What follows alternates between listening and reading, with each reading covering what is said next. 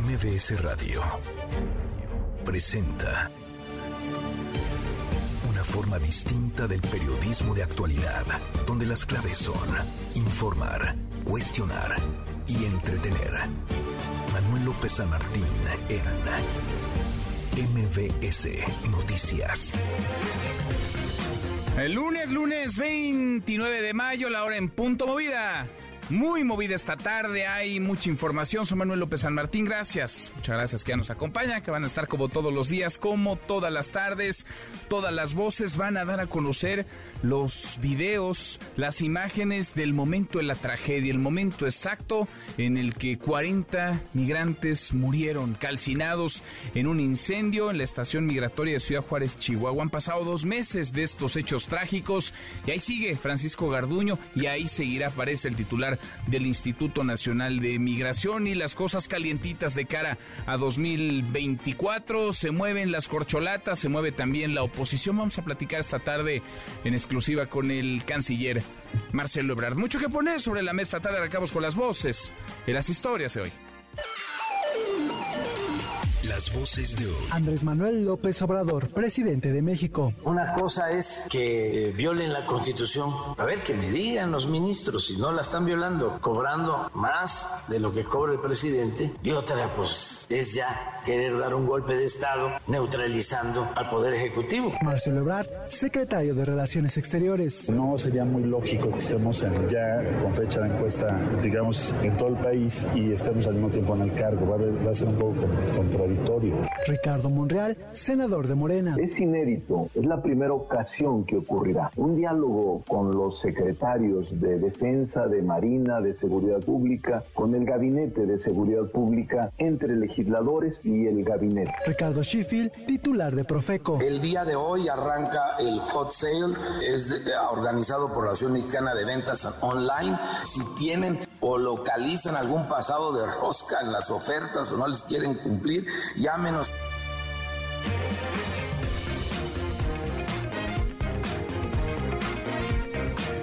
Las voces de quienes hacen la noticia, los temas que están sobre la mesa y estas las imperdibles del lunes. Vamos, vamos con la información presidente López Obrador dijo que la ayuda de amparos en contra de obras como el tren Maya van a seguir, pero no van a poder frenarlas, mucho menos, asegura, realizando un golpe de estado técnico. Escúchelo.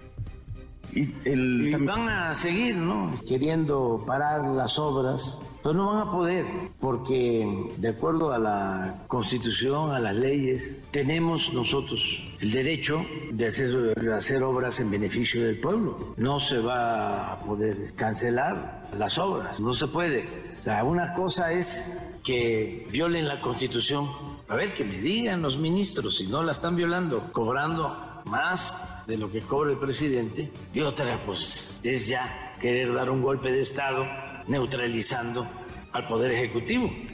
Lo que dice el presidente a propósito de López Obrador acusó prepotencia por parte del grupo de manifestantes que marchó ayer en defensa de la Corte, la Suprema Corte de Justicia de la Nación, un grupo que chocó con quienes se encontraban en plantón, un plantón de simpatizantes de Morena en la entrada de la Suprema Corte. La voz del presidente.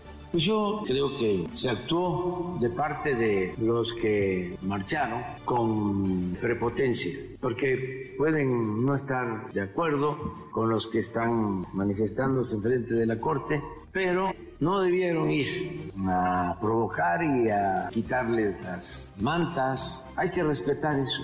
No creo yo que eso sea correcto. Hay que evitar la confrontación, hay que evitar la violencia. Ya cuando se llega a eso es porque no se tiene la razón. El que usa la fuerza es porque no tiene capacidad para convencer. Y hay que ver quiénes son, no para perseguirlos, no para este, reprimirlos. Tan es así que no había ni policía.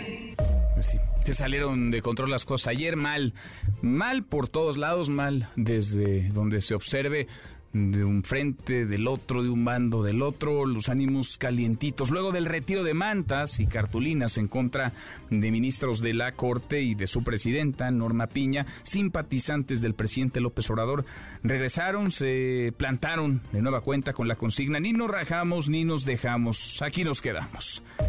Y a propósito del cierre de campañas en las elecciones del Estado de México y Coahuila, el domingo hay elecciones. Vamos por partes. Claudia Sheinbaum y Marcelo Ebrard estuvieron con Delfina Gómez el pasado fin de semana. La morenista prometió la victoria en la entidad de acuerdo con las últimas encuestas publicadas este día. Eh, Delfina Gómez trae una amplia, una amplia ventaja al financiero y el Universal le dan mm, doble dígito de diferencia con respecto a Alejandra del Moral, la candidata del PAN PRI PRD Nueva Alianza.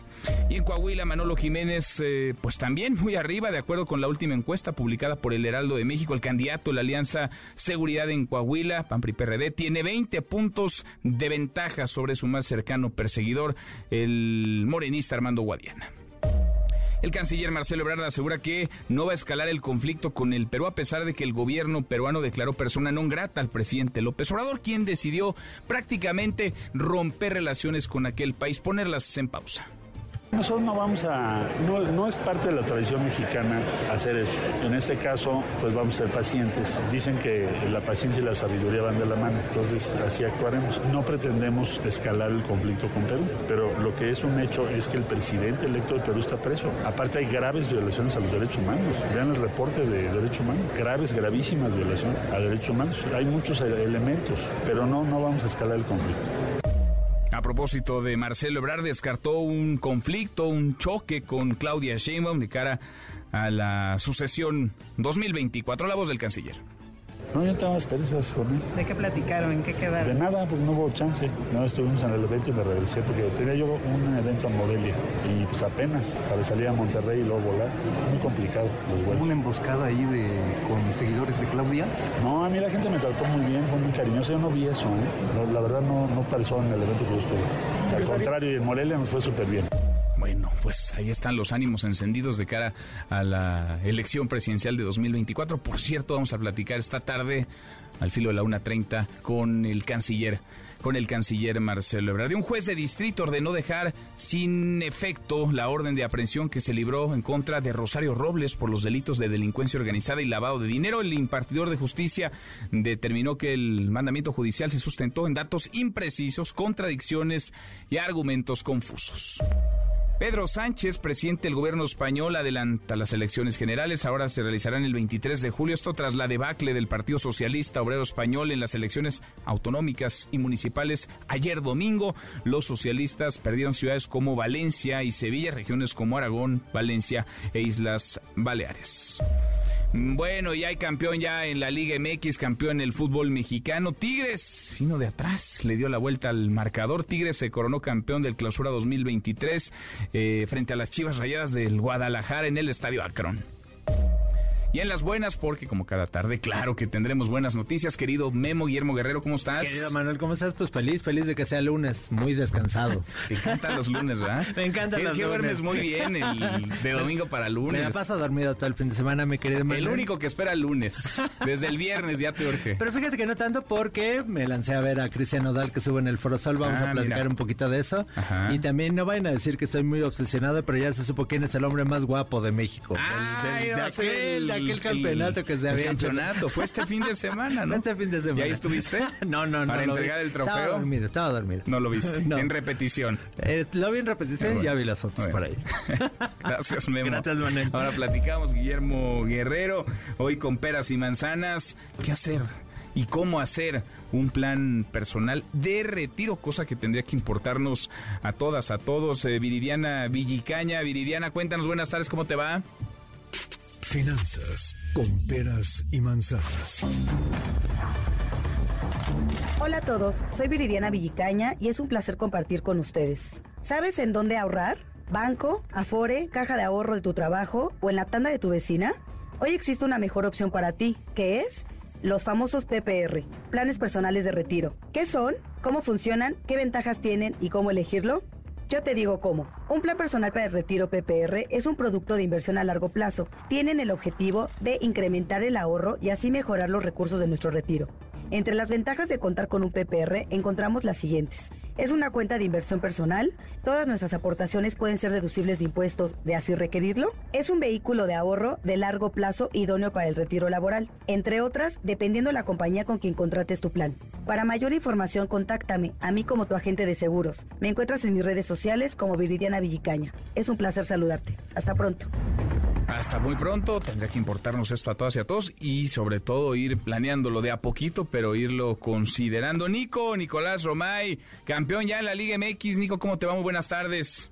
Querido Manuel, ¿cómo estás? Me da muchísimo gusto saludarte. Tigres es campeón del fútbol mexicano. Hablaremos al respecto de eso y también del Gran Premio de Mónaco. No fue un buen fin de semana para Sergio Pérez. No, no ha tenido buenos y este que pasó no fue uno de ellos. Abrazo grande, ahora lo conversamos, Nico. Hasta aquí el resumen con lo más importante del día. Estamos a menos de una semana de las elecciones en el Estado de México y Coahuila, las dos paradas electorales de este 2023, dos entidades donde gobierna el PRI, el Estado de México vaya, concentra los eh, reflectores por el tamaño del padrón electoral, por la importancia del padrón electoral. En ninguno de los dos estados, ni en Coahuila ni en el Estado de México, ha habido jamás alternancia gobernado, siempre el PRI y para no pocos nos encontramos en la antesala de 2024. ¿Qué dicen los números? Hasta ahora, ¿qué marcan las encuestas? En Coahuila, no parece haber mayor problema para el PRI. El PRI va a mantener la gubernatura en alianza con el PAN y PRD. 46%, 46.8%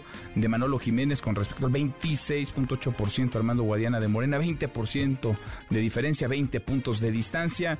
Parece cantada esa contienda. Como cantada luce también la elección en el Estado de México. El financiero le da 14 puntos de ventaja a Delfina Gómez sobre Alejandra del Moral. El Universal 18 puntos de distancia. Todo luce ya definido. La pregunta ya no es tanto quién va a ganar, sino qué va a pasar después. De eso queremos platicar con ustedes esta tarde. Los resultados electorales en el Estado de México y Coahuila van a influir en la sucesión presidencial de, 2000, de 2024, ¿sí o no? ¿Qué dicen? Opine arroba Noticias, nuestro WhatsApp 5524 99125, viene el teléfono en cabina 5166 1025. Ahora volvemos al tema electoral. Antes, el choque, el choque por la Corte, el choque a las puertas de la Suprema Corte de Justicia de la Nación. Hora Bucio, ¿cómo te va? Muy buenas tardes.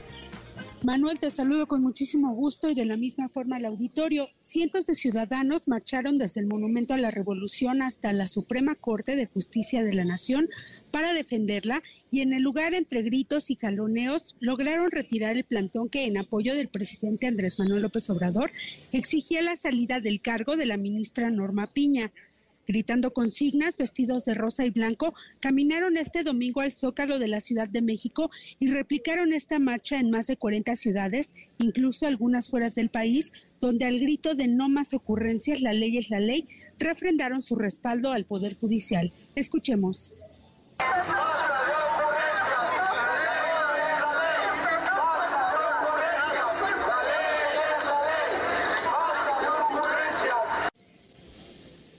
Portando pancartas, los manifestantes llegaron hasta la puerta principal de la Suprema Corte, donde desde hace un mes se mantenía un bloqueo de simpatizantes de Morena que repudian a la presidenta Norma Piña y frente a policías de la Ciudad de México empezaron a exigir que se quitaran carteles y banderas mientras uno de ellos levantaba una piña para celebrar el retiro. Escuchemos.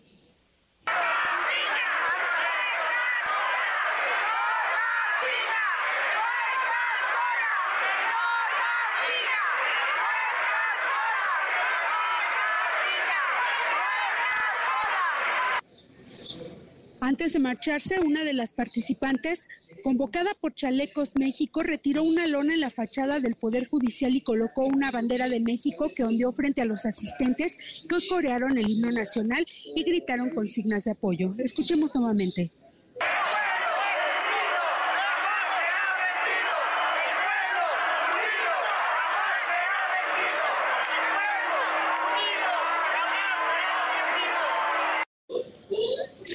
Confrontaciones entre los dos grupos fueron principalmente verbales y solo en un punto se jalonearon y aventaron lonas y playeras que tenían impresa la imagen del presidente Andrés Manuel López Obrador, todo frente a los policías que mantenían distancia de estos acontecimientos y que solo al final resguardaron la puerta principal para evitar que de nuevo se instalaran en plantón.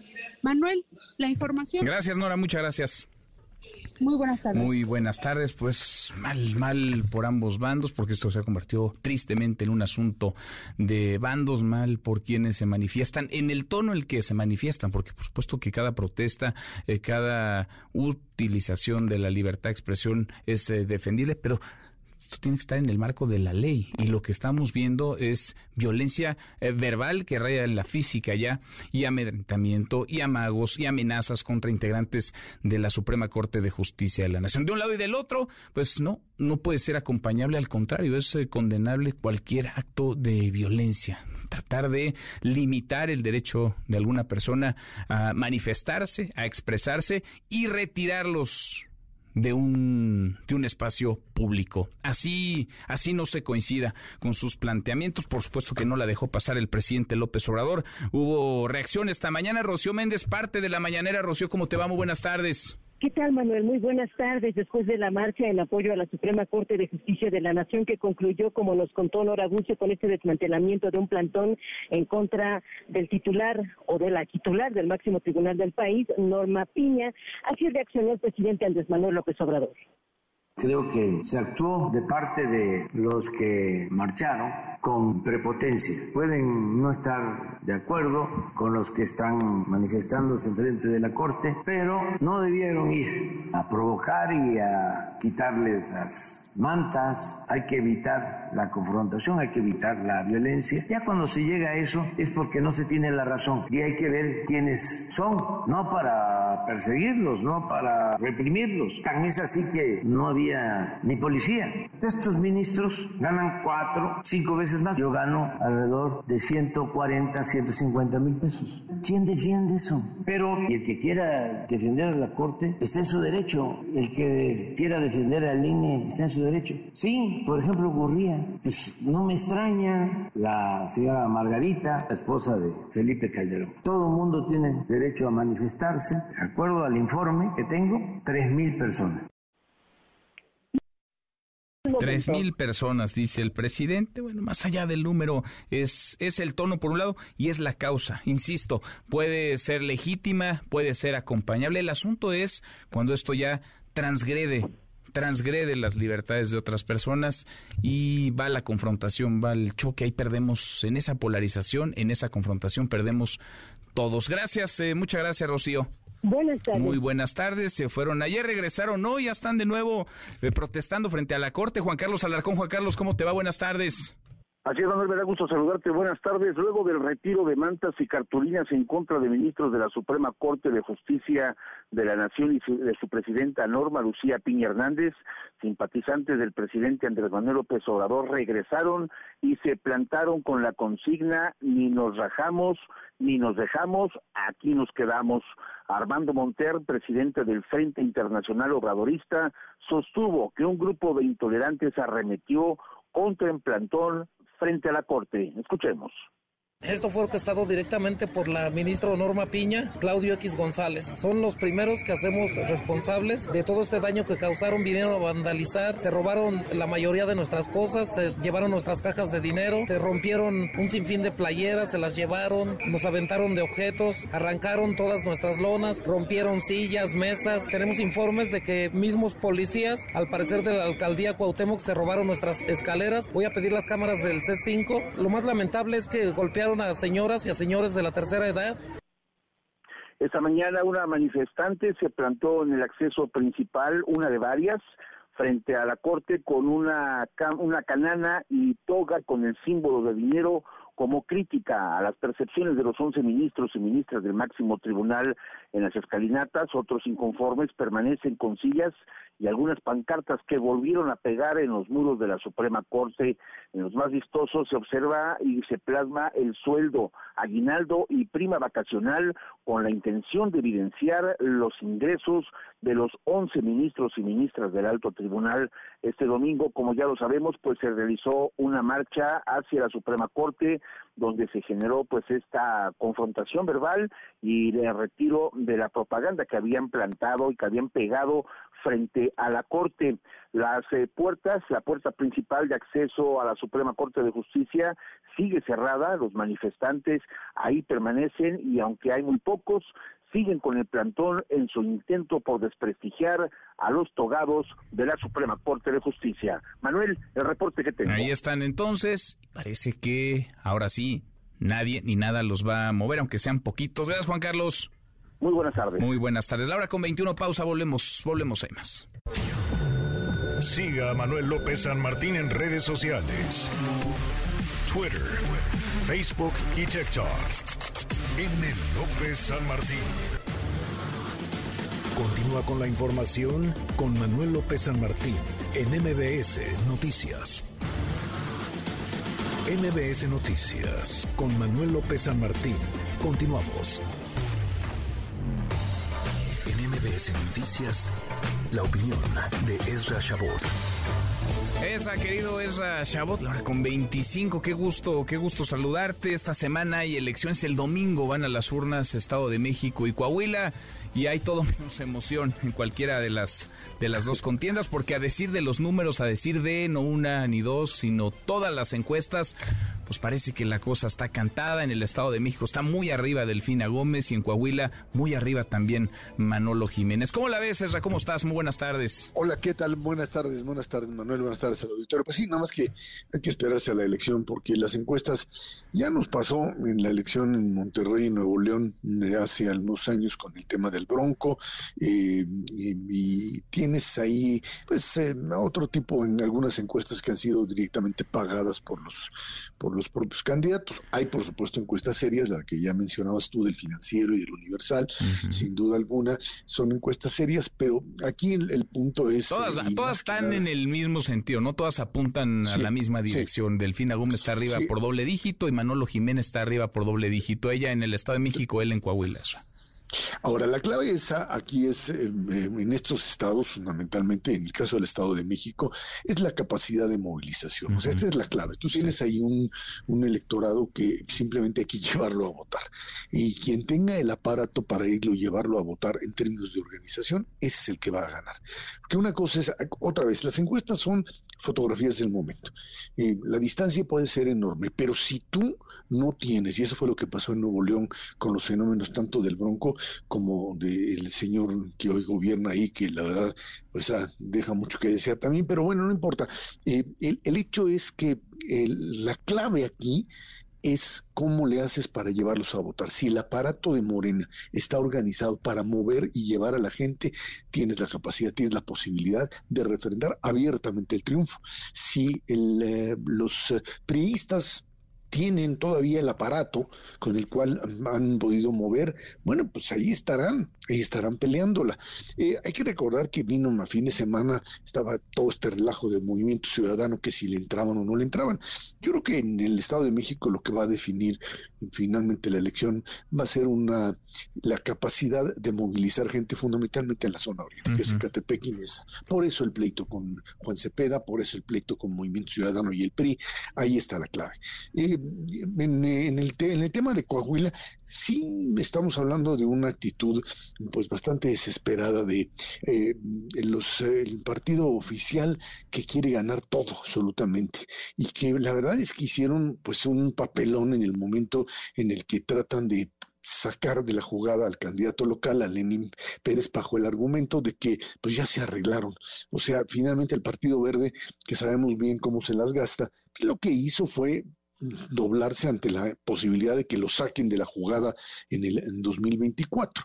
¿Quién sabe qué va a jugar en el 2024? Pero lo que no quiere es quedarse fuera de la jugada y entonces a nivel nacional dice estamos con usted. Otra cosa es la operación que pueda hacer el Verde en Coahuila o el propio Lenin con su Unión Democrática Coahuilense, que podría de alguna manera pues también tener un determinado tipo de juego. ¿Cómo influye, decías tú, y creo que esta es la parte fundamental, cómo influye para la presidencial? Me queda muy claro y creo que lo hemos mencionado tanto aquí como en eh, la televisión.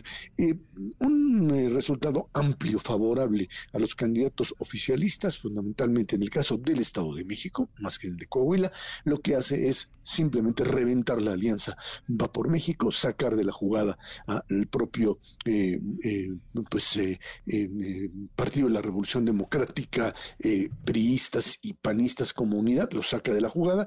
Al PRI lo manda pues prácticamente al demonio, porque hay que recordar que finalmente el PRI se va a quedar sin su único bastión para operar. O sea, del momento en que Delfina tome posesión como gobernadora, todo lo que hoy queda de la estructura perista pasará a ser absorbido inmediatamente hacia Morena y entonces Alito no tendrá otra más que pues entrar en esa jugada y la, se abrirá el otro el otro espacio que creo que es el importante en donde PAN, PRD y Movimiento Ciudadano tendrán que empezar a jugar cartas cartas con respecto finalmente a qué quieren hacer y por dónde sacarían un candidato de oposición. Y esto en función también de lo que pasa en el Estado de México. Eh, eh, en, los candidatos, las, las corcholatas del gobierno han estado ahí presentes, pero bastante eh, bastante reservadas, porque la verdad es que no quieren arriesgar nada de su capital o de lo que están jugando en función de un resultado electoral.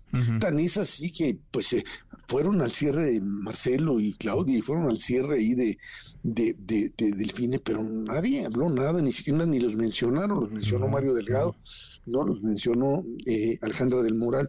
Creo que en ese sentido estamos hablando básicamente de candidatos que están esperando el resultado para definir hasta dónde y quién tiene mayor poder. Un resultado holgado en el Estado de México en favor de Morena, sin duda, sin duda, le abre el camino a Claudia Sheinbaum por el simple hecho de que quien se va a colgar la medallita es el equipo de Mario ¿Qué Es, ¿Qué es holgado, Esra? ¿Doble dígito? Yo creo que más de cinco. Más de 5 Más de 5% ya se acabó, sí. O sea, si estás entre 5 para abajo, todavía el PRI puede empezar a jugar otras cartas. Lo dudo enormemente porque, insisto, se les acaba el centro de operación, que es finalmente el Estado de México, Manuel, no lo tendrá. Y vamos a ver qué pasa ahí con candidaturas. Todavía el tema oposición está muy, muy diluido y muy poco eh, claro. En el caso del Estado de México y la candidatura de Morena, lo que me queda claro a mí es que un triunfo holgado fuerte le va a dar de, de, Delfina, le va a dar al propio, eh, a la propia candidata Claudia Sheinbaum la posibilidad de una reafirmación. Vamos a ver qué es lo que hace Marcelo Marcelo tiene hoy una gran oportunidad, sin duda alguna, tanto de competir y de subir el precio y de exigir una encuesta de eh, transparente y forzar la, propia elección dentro de Morena, tiene las cartas para hacerlo y por supuesto, pues lo que hoy no dice, que es eh, la visión de pues si no me voy, esto no, no lo va a decir Marcelo en este momento, pero me queda claro que es un jugador fundamental y que en esas dos, en esas, esas dos figuras, desde mi punto de vista, no me equivoco, Marcelo y la propia Claudia se está jugando el todo por el todo, con un Adán Augusto que simplemente le hace algo así como de, pues tercero perjudicado, dirían, en el, en el, en el, en el ámbito de lo legal. Bueno, pues vamos, vamos a verlo. De hoy en ocho estaremos platicando ya eh, los resultados. Antes, ¿no? El domingo nos escuchamos, Ezra, platicamos sobre eh, el cierre precisamente ya del proceso electoral, el cierre de casillas, encuestas, encuestas de salida y el programa de resultados electorales preliminares para el, digamos, el domingo por la tarde que estemos acá al aire y que platiquemos contigo. seguramente habrá ya eh, certeza, habrá luz de quién ganó, de por cuánto ganó quien ganó, de quiénes son los perdedores y de quiénes van a querer colgarse los triunfos. Eso. Así es, sin duda alguna. ¿Y qué va a pasar a partir del próximo lunes que inicia la campaña presidencial claramente definida, tanto en Morena, aliados corcholatas, y con una oposición que sigue siendo un interrogante de qué carajos quieren hacer con el proceso, con el proceso de sucesión dentro de sus partidos y dentro, por supuesto, de la propia alianza común. Pues eh, lo veremos, la sucesión adelantada, ya dio el banderazo salir desde hace un buen rato el presidente López Obrador, pero anotamos en el calendario lunes 5 de junio como fecha, digamos, eh, formal de arranque de campañas de cara a, 2000, a 2024. Abrazo grande, gracias, Ra. Gracias, al contrario, buena semana a todos. Muy buena semana, ese es Ra. Vamos a platicar en unos minutos más en estos micrófonos a propósito de 2024 con el canciller Marcelo Ebrard. Antes, los cierres de campaña y las jugadas, las movidas desesperadas de candidatos, de candidatas en los procesos electorales de este 2023. Coahuila, Camelia Muñoz. Coahuila, muy buenas tardes. Hola Manuel, muy buenas tardes. Pues ya casi estamos en la recta final. Faltan poco más de 48 horas para terminar las campañas para la elección a gobernador y la renovación del Congreso del Estado, por lo que los candidatos realizan cierres regionales por el Estado de Coahuila. Este fin de semana el candidato de la Alianza Ciudadana por la Seguridad, Manolo Jiménez Salinas, estuvo en la ciudad de Piedras Negras donde dijo que cumplirá todos sus, sus compromisos contraídos en estos días. Escuchemos. Los compromisos que hicimos los vamos a cumplir, porque la mejor manera de honrar la confianza de ustedes y la confianza de nuestra gente es cumpliendo. Vamos juntos, como la gran familia que somos de coahuilenses, a seguir construyendo la grandeza de esta tierra bendita y Armando Guadiana Tijerina de Morena estuvo acompañado este fin de semana por el canciller Marcelo Ebrard, pero a diferencia de lo que ocurrió con los otros morenistas presidenciales, él no emitió mensaje alguno. Luego, Guadiana Tijerina partió hacia el norte del estado donde pidió el voto masivo para su partido después que la dirigencia nacional del Partido Verde y el senador Manuel Velasco del mismo partido ofrecieron su apoyo a Morena. Aquí están sus palabras sobre este cierre, este cierre de campaña que hizo en Ciudad Acuña. Aquí vamos a aplicar el plan C de Coahuila. Voto masivo por Morena. Ya queremos la libertad y sobre todo la decencia y honradez en el manejo de recursos públicos. Ya no queremos que los mismos nos sigan robando. Y bueno, por su parte, Evaristo Lenin Pérez Rivera, también en Ciudad Acuña, se refirió pues a este pacto que anunciaron la dirigencia eh, del Partido Verde, la dirigencia nacional del Partido Verde Ecologista, pero eh, denunció en este cierre de campaña que lo que hicieron estos dirigentes fue una artimaña porque en realidad la militancia del Verde y los candidatos a diputados locales lo están respaldando. Escuchemos. Fuimos objeto de un ataque directo para generar una artimaña al más puro estilo priista. Se toparon con pared, nosotros no vamos a acudir a la declinación de un candidato que representa intereses particulares, el candidato de Riquelme, Armando Guadiana, al cual vamos a derrotar junto con Manolo Jiménez. Bueno, finalmente el abanderado del Partido del Trabajo, Ricardo Mejía, Verdeza hizo su cierre en la ciudad de Saltillo, donde fue acompañado por varios empresarios y dijo que Coahuila no la, a Coahuila no la pueden tratar ni como rehén o botín político para el proceso presidencial. Estas fueron sus palabras. Ni nos doblamos ni nos rajamos, porque defendemos causas justas. Y esta lucha es de los coahuilenses. No podemos estar a merced de juegos sucesorios del 24. Coahuila no es rehén Coahuila quiere su gobierno. Coahuila quiere su gobernador. Coahuila quiere sacar al Moreirato corrupto. Y bueno, Manuel, el próximo miércoles deben determinar estas actividades proselitistas para esperar el proceso final el próximo domingo. ¿Es la información? pues eh, desesperada la jugada de algunos, jugada de última, de última hora. Entonces, Camelia, nomás para tenerlo en claro, el candidato que lleva el verde, digamos que formalmente tendrá el emblema del verde en la en la boleta, eh, sigue siendo candidato y no llama a votar por Armando Guadiana. La dirigencia del Partido Verde, la dirigencia nacional del Partido Verde, es la que decidió correrse a respaldar, apoyar al, al candidato de Morena. Así es, es la dirigencia nacional, porque la dirigencia estatal no ha hecho algún comentario. Dirigentes municipales de este partido sí han externado su apoyo a Evaristo Lenín Pérez Rivera y algo pues muy importante es que eh, estos dirigentes nacionales no confirmaron su salida de esta alianza Respetemos Coahuila ante el órgano electoral. Bueno, pues ahí está. Son poquitos y los poquitos que son están divididos. Gracias, muchas gracias Camelia.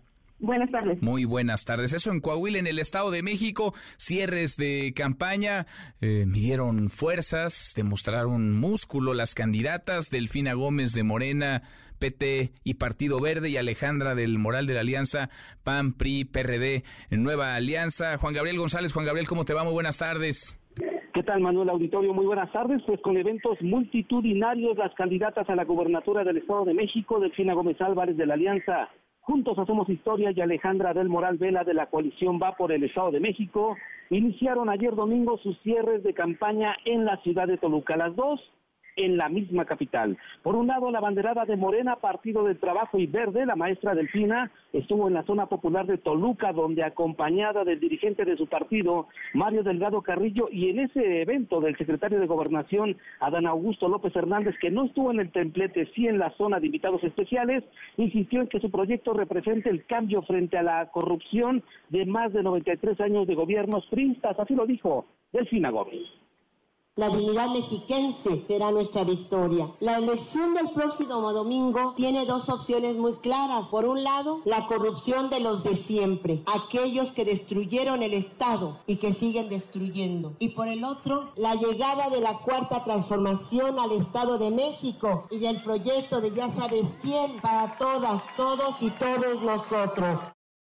Al mismo tiempo y a escasos kilómetros de distancia, Alejandra del Moral Vela, candidata de PRI-PAN PRD Nueva Alianza, estuvo en la Plaza de los Mártires de la capital mexiquense, donde acompañada de los dirigentes nacionales de los partidos que la impulsan, Alejandro Moreno del PRI, Marco Cortés del PAN y Jesús Zambrano del PRD, sostuvo que le va a dar a Morena una lección que jamás olvidará, ya que la subestimaron, dijo, y eso fue el peor error de la 4T, insistió Alejandra del Moral en su discurso de ya alcanzamos y vamos a ganar, así lo expuso. Le vamos a dar a Morena una lección que jamás van a olvidar. Miren, nos subestimaron, cantaron victoria desde antes de arrancar campaña. Quisieron ocultar a su candidata toda la campaña. Rehuyeron a los debates y no presentaron ninguna propuesta realista. Grandísimo error. Nos subestimaron, se equivocaron. Es un grave error. Por cierto, Manuel, déjame decirte que no todo fue miel sobre hojuelas en estos inicios de cierre de campaña, porque previo al inicio del cierre de campaña de Alejandra del Moral Vela en Toluca, se registró un enfrentamiento entre militantes del PRD y del PRI, que son aliados, pues se disputaron los espacios de este evento en Toluca Primero en palabras, después volaron las sillas y varios proyectiles. Tras la intervención de los organizadores, todo quedó en un mal momento antes de que llegara la candidata del Moral Vela al evento de la capital mexiquense. Hubo trifulca entre priistas y perredistas. ¿No el audio de la trifulca? Bueno, eh, trifulca hubo entonces, eh, Juan Gabriel. Pues sí, se pegaron literalmente hasta con la cubeta porque se aventaron, se lanzaron sillazos unos a otros. Dicen que porque quienes habían comprometido un pago para movilizar a ciertos simpatizantes no, no cumplieron. En fin, así llegan prácticamente a su fin los, los eh, actos de campaña, los actos multitudinarios en el Estado de México. Gracias, Juan Gabriel. Pendientes, Manuel, buenas tardes. Muy buenas tardes, Delfina Gómez frente a Alejandra del Moral. Las encuestas todas coinciden en que va arriba Delfina Gómez por un margen amplio. Por supuesto, hasta que no se vote, hasta que no haya resultados, nada es oficial, pero así como en Coahuila hay un amplio margen para el candidato de la Alianza PAN-PRI-PRD, en el, en el Estado de México, pues va muy, muy arriba Delfina Gómez. La hora con 42. Pausa, volvemos, volvemos, hay más. Redes sociales para que siga en contacto: Twitter, Facebook y TikTok. M. López San Martín. Continúa con la información con Manuel López San Martín en MBS Noticias. Ya estamos de regreso. MBS Noticias con Manuel López San Martín. Continuamos. Los numeritos del día. Citlali Sáenz, Citlali, qué gusto, qué gusto saludarte, ¿cómo te va? ¿Qué tal, Manuel? Buenas tardes a ti, buenas tardes también a nuestros amigos del auditorio. Te comento cómo están operando en este momento los principales índices. En los Estados Unidos no hay mercados financieros debido a la celebración del Memorial Day o Día de los Caídos. Y bueno, en México hay bajo volumen de operación, pero está ganando el S&P BMW de la Bolsa Mexicana de Valores 0.53%, se cotiza en 54.313.81 unidades. En el mercado cambiario, el dólar en ventanilla bancaria se compra en 17 pesos con 2 centavos se venden 18 pesos cerrados, el euro se compra en 18 pesos con 54, se venden 19 pesos con 9 centavos. Finalmente te comento que la criptomoneda más conocida, el Bitcoin, está ganando 1.70%, se compra en 487.730 pesos por cada criptomoneda. Manuel es mi reporte, buenas tardes. Gracias, muchas gracias Itlali, muy buenas tardes. ¿Y si abrir tu primera cuenta te da un cashback diferente? Oh, sí. Obtén hasta 3 mil pesos comprando y ahorrando con HSBC. Trae tu nómina y gana el doble. ¿Y si sí? Consulta más información en www.hsbc.com.mx diagonal sí. HSBC presenta Economía y Finanzas Eduardo Torreblanca. Lalo, qué gusto, qué gusto saludarte, ¿cómo te va? Bien, Manuel, buen inicio de semana, gusto saludarte y poder saludar al público que nos escucha. Buenas tardes. Muy, muy buenas tardes, hay más trabajo, hay mayor cantidad, pero falta calidad, Lalo, mejoró la cantidad de trabajo, pero falta, falta que la calidad avance al mismo ritmo, Lalo. Sí, yo creo que ese, ese es el reto más importante que tenemos en el futuro inmediato. Por lo pronto, hoy se dio a conocer un informe trimestral del sector laboral en el país por parte del INEGI y se alcanzan índices que en muchas décadas no habían estado tan bien como ahora. La población desocupada se estima en 1.6 millones de mexicanos o mexicanas, esto es el 2.7% de la población económicamente activa. Para fines teóricos, esto se considera pleno empleo, aunque bien sabemos en México que el desempleo puede ser mayor y sobre todo es muy necesario avanzar en el combate a la informalidad. El ejército de trabajadores en el país ya alcanza 60.1 millones, 60 millones 100 mil trabajadores, se incrementaron en un año 2 millones de empleos, 1.4 millones de esos 2 millones lo ocuparon mujeres, que es un dato muy significativo, eh, poco más de 600 mil lo ocuparon los hombres, hoy 76 hombres de cada 100 tienen trabajo y 46 mujeres de cada 100 cuentan con ese trabajo. A pesar de eso, hay 5.4 millones de mexicanos en capacidad de encontrar, en deseo de encontrar una mayor actividad productiva, ya que la que desempeñan eh, pues no les satisface o puede no ser importante para ellos o suficiente para ellos la remuneración que reciben. Eh, yo creo que es importante señalar que hay necesidad, a pesar de la voluntad del actual gobierno, que nadie puede negar, hay todavía mucho por avanzar en la calidad del empleo y sobre todo en la remuneración del mismo. hay informalidad muy, muy acusada en estados, por ejemplo, como en Oaxaca, donde 80% de los trabajos son informales, ¿no? 8 de cada 10 están en la informalidad. Eh, el caso de Guerrero es 79.3 y 74% del trabajo en Chiapas es informal. Con, basta compararlos con los de menor actividad informal, en donde está Chihuahua con 34%, Coahuila con 34.6% y Nuevo León con 36%. Yo creo que es importante señalar que aumenta el empleo, pero desafortunadamente existen todavía pendientes para remunerarlo mejor y obtener mejor calidad del empleo y eso se logra mediante capacitación permanente. Totalmente, sin duda. Falta un buen tramo todavía. ¿La lo tenemos postre? Claro que sí, te va a gustar mucho, al igual que el público, así lo espero. Hoy, hace 57 años, se inauguró el Estadio Azteca. Ándale.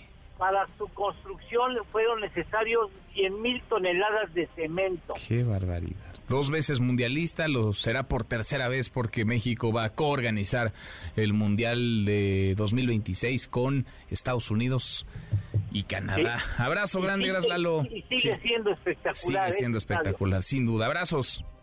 Gracias, igualmente. Muy buenas tardes, es Eduardo Torreblanca. HSBC presentó. Tenemos como todas las tardes, claro que tenemos buenas noticias. Gracias, Manuel. Lululu lunes de bu, bu, bu- buenas noticias. ¿Cómo amaneció? ¿Verdad que el lunes es el mejor día de la semana? Eso fue un poco de lo que pasó ese sábado y domingo. Mi piel llenarla de tatuajes para cubrir los besos que dejaste. Se presentó Cristian Odal en el Foro Sol. A bárbaro, nomás tiene 24 años el muchacho y llenó el recinto. tus ojos. Estuvo bueno, yo me colé hasta adelante. Y que sale la Ana Bárbara, y que salen los plebes del rancho, y que sale Angelita Aguilar, qué conciertazo. Pasar, sentí algo tan bonito que no sé explicar. Tú me cachaste y me gustaste más. Ay, qué chula rancherita, hola, ¿cómo estás? También se presentó Emanuel y Mijares en el Auditorio Nacional. ¡Qué bárbaros, cómo llenan!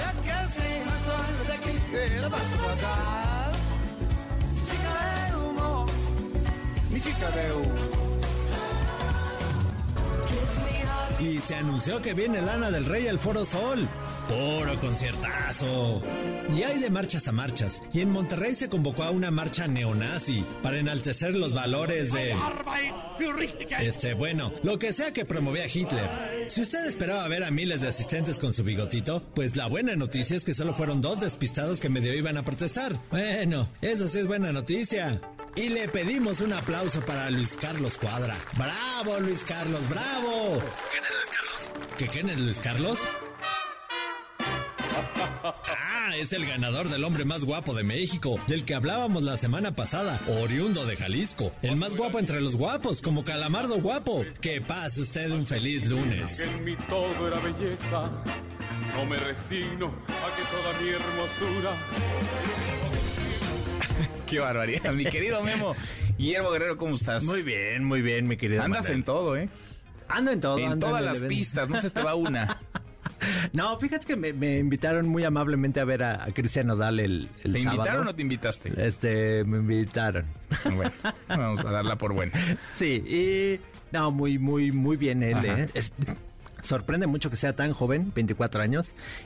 Estaba, 24 años. 24, estaba llenísimo el Foro Sol. Él me dicen que se aventó como 30 canciones o una cosa así muy impresionante. ¿Cómo que te dicen? ¿Que no estabas ahí? No las conté, Ah, no bueno, las conté, pero bueno. se echaba una tras otra, una tras Sí, otra, fueron una tras varias. Sí, como dos horas 45. Mira. Dos horas 45 cantando. Pues muy agradece, bien, ¿no? Me sí, imagino sí, lo sí, que muy bien. quienes pagaron un boleto para verlo. Sí, sí, sí, muy bien. Pero nosotros también tenemos boletos. Si usted No, no, no, no, a ver, espérame, tu, tu agenda, porque traes tu propia agenda con este, con, eh, con este concurso que nos has venido platicando. Bueno, voy a tener que platicar que sí, seguí en redes sociales este concurso de Mr. Supra México. Ajá. Y este, hubo varios, varios, varias competencias, como en todos los concursos donde aparece gente muy guapa. Ajá. Y este, y ganó Jalisco, ganó Jalisco precisamente. No ganaron el partido de fútbol, No, pero perdieron ganaron. las chivas ayer, pero se quedaron con este otro premio. No ganaron en el fútbol, pero bueno, ganaron en Algo es algo, ¿no? algo es algo. Nuestro operador Luisito pues no tendrá algo ahí porque él le iba a las chivas. Él iba a las Chivas. iba a las chivas. Está muy triste. Pero bueno, ganó el Jalisco en el hombre más guapo, mi querido Luisito. Entonces Bueno. algo, algo tendrá que Dios da. Dios quita. Qué cosa, qué cosa. Ahora Bueno, sí. A ver, tenemos boletos, ahora sí. Tengamos el sexo en paz, esta Ajá. obra de teatro eh, que va a estar el sábado. Estrenamos obra La Golondrina, La Golondrina con Margarita Sanz, que es una super actriz, una Ujú. super actriz, eh, un texto inspirado en un ataque terrorista, de verdad está muy buena. Y para la Santa Cecilia, que es un grupazo que no se pueden perder, va a estar en La Maraca. Santa Cecilia es un grupo eh, México-californiano que ya ganó Grammy. Gran, gran, gran grupo. Es, eh, llamen al 55 51 66 1025 55 51 66 1025 y nada más díganos ¿Quién ganó? quién ganó en la final. ¿Quién ganó y quién perdió? fútbol. Sí, quién En ganó las dos la finales final del fin de semana, ¿no? Qué tristeza, qué, qué, qué tristeza para ¿Ibas a las. Chivas? Mm, Yo la verdad es que no me gusta el fútbol. ¿No? No, no, no me gusta el fútbol. Yo le iba antes al. Tampico Madero. Ah, al Tampico. al Tampico Madero, pero ya, ya creo que ya no juega. No, pues creo que no, desde hace muchos años. Gracias, Memo. Gracias, Estás Manuel. desactualizadísimo. Guillermo Guerrero, tres para la hora. Pausa. Vamos a platicar esta tarde en estos micrófonos con el canciller Marcelo Ebrard a propósito de la sucesión de 2024. ¿Qué va a hacer? ¿Qué va a hacer Marcelo Ebrard del método, los tiempos del proceso interno en Morena? Y es lunes de mesa. Vamos a conversar también sobre lo que vendrá este fin de semana, domingo 4 de junio, elecciones en el Estado de México y Coahuila. Pausa, volvemos, volvemos, hay más. Siga a Manuel López San Martín en redes sociales. Twitter, Facebook y TikTok. M. López San Martín. Continúa con la información con Manuel López San Martín en MBS Noticias. Ya estamos de regreso. MBS Noticias con Manuel López San Martín. Continuamos. La hora con cinco minutos es lunes, lunes 29 de mayo. Pero llegamos a junio y junio, pues en junio cualquier cosa puede suceder porque el domingo, este domingo 4 de junio hay elecciones en el Estado de México y Coahuila y a partir del 5, nos lo dijo hace unos días Mario Delgado en estos micrófonos, presidente nacional de Morena, arranca, arranca el juego de la sucesión, arranca pues de manera informal la campaña electoral, la convocatoria, las encuestas, el método, los tiempos, la sucesión, pues de cara a la próxima contienda por la presidencia. Revisamos las redes, cómo se mueven las cosas en Twitter. Caemos en las redes.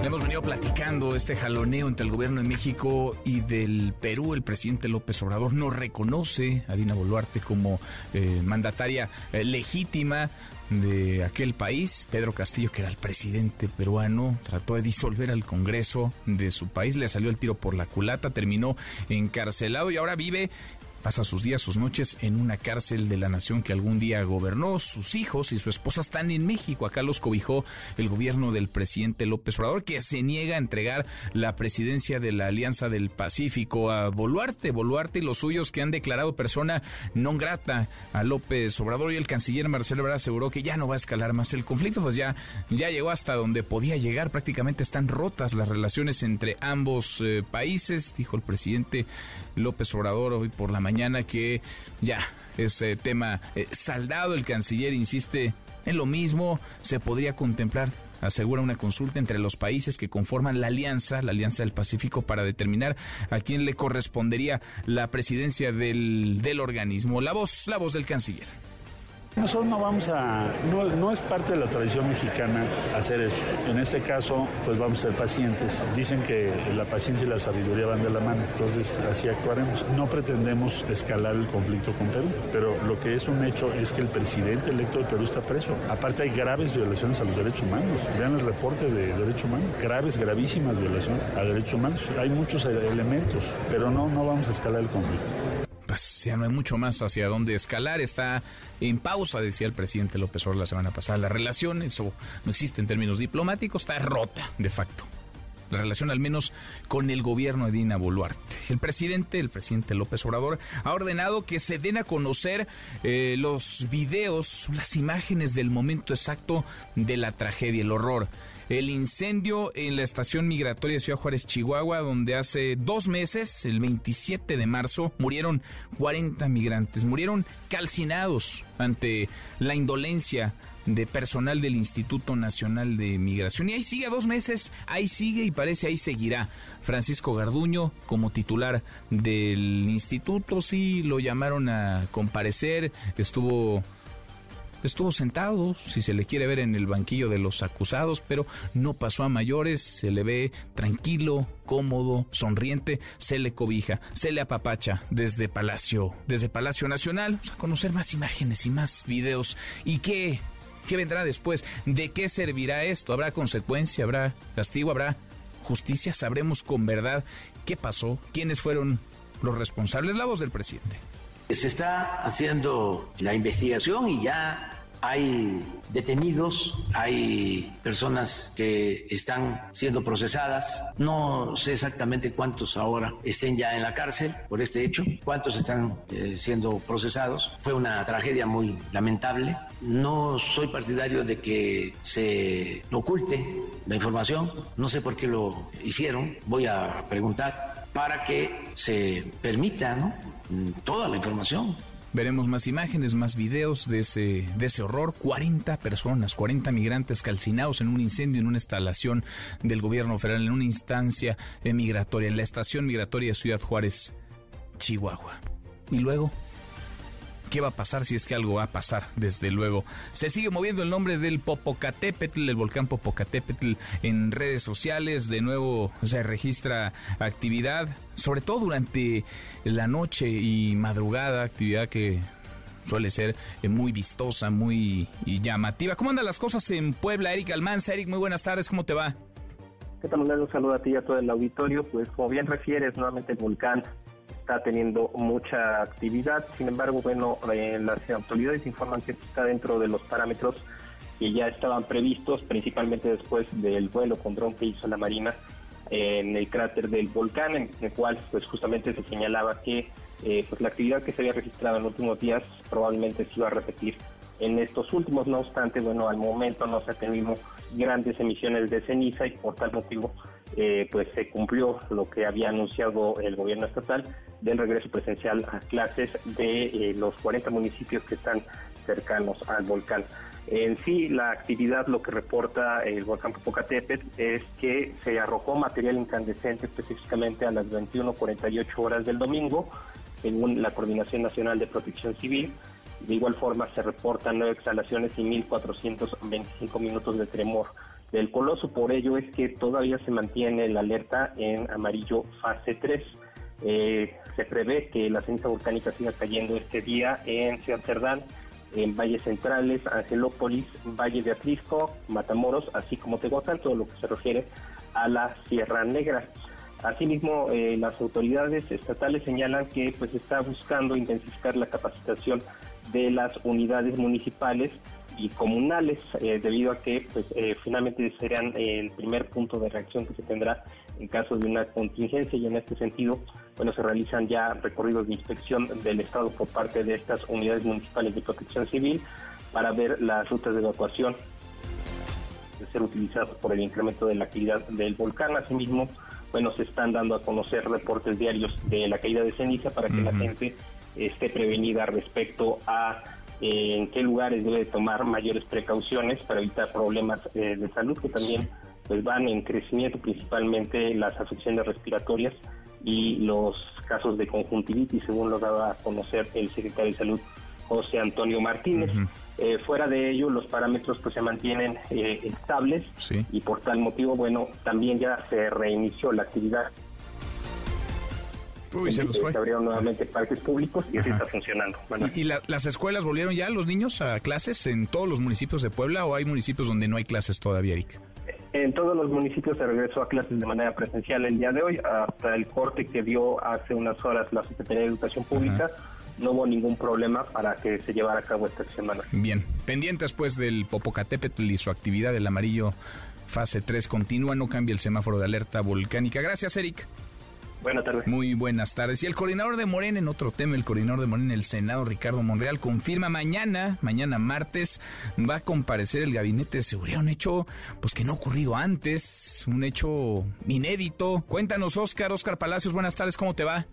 ¿Qué tal, Manuel? Buenas tardes. Aquí es justo el senador Ricardo Monreal confirmó que el Gabinete de Seguridad comparecerá este martes en privado ante la Comisión Bicameral para la Evaluación y Seguimiento de las Fuerzas Armadas en tareas de seguridad pública. A través de un video difundido en sus redes sociales, Ricardo Monreal destacó que se trata de un hecho inédito, pues se dialogará de manera franca y abierta con los secretarios de la Defensa Nacional, de Marina y de Seguridad y Protección Ciudadana. Precisó que esta reunión tendrá un carácter confidencial debido, dijo, a la naturaleza de la información que se pudiera manejar. Escuchemos.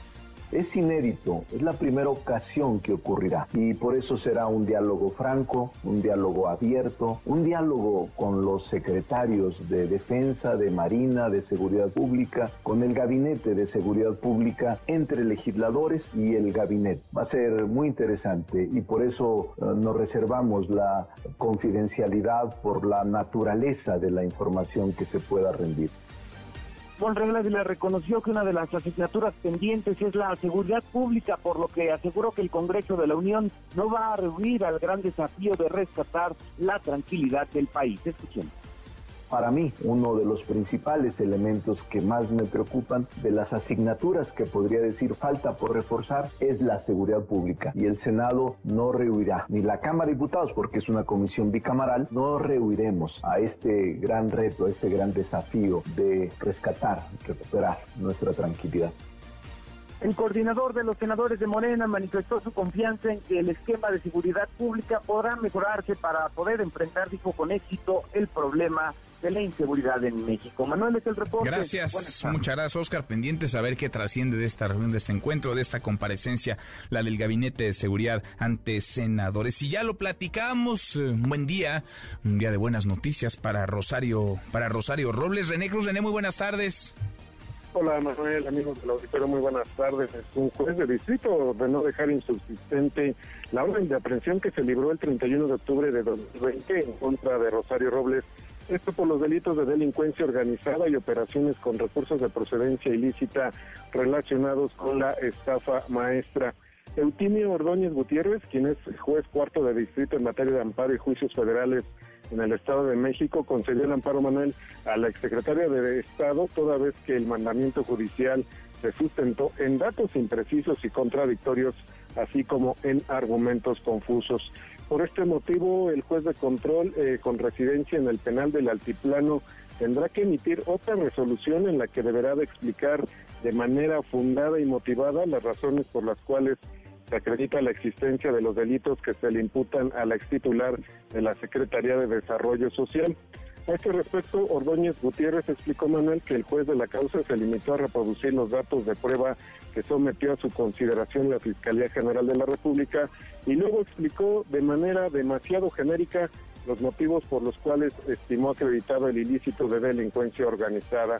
En su resolución, el juez del paro enumeró una serie de contradicciones en las que incurrieron para librar la orden de aprehensión en contra de Robles Berlanga, entre las que destacan que pues la señalan de intervenir en la organización criminal el primero de diciembre del 2012 al 31 de octubre del 2015, en que fungió como secretaria de Desarrollo Social, y del 27 de agosto de 2015 al 30 de noviembre de 2018, en que ostentó el cargo de secretaria de Desarrollo Agrario sin embargo, pues luego las autoridades informaron que la organización operó en realidad del 2013 al 2014.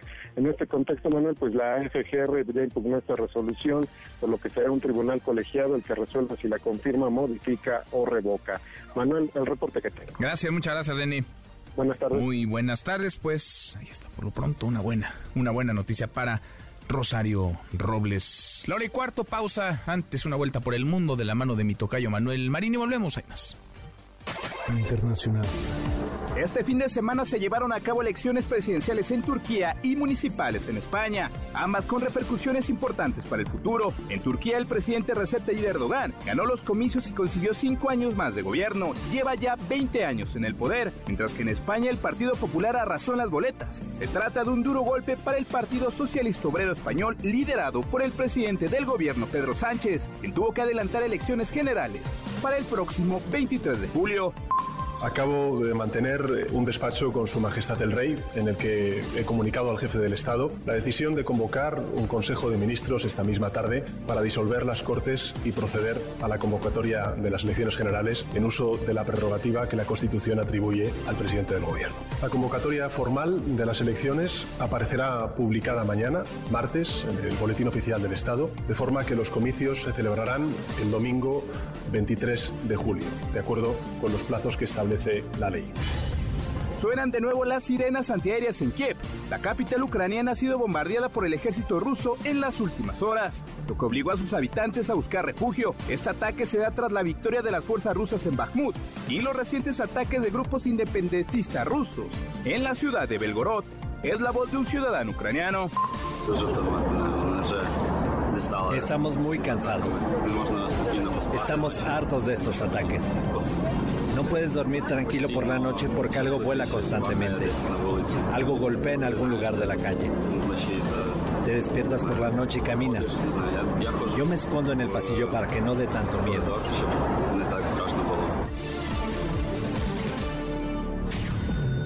Siga a Manuel López San Martín en redes sociales. Twitter, Facebook y TikTok. M. López San Martín.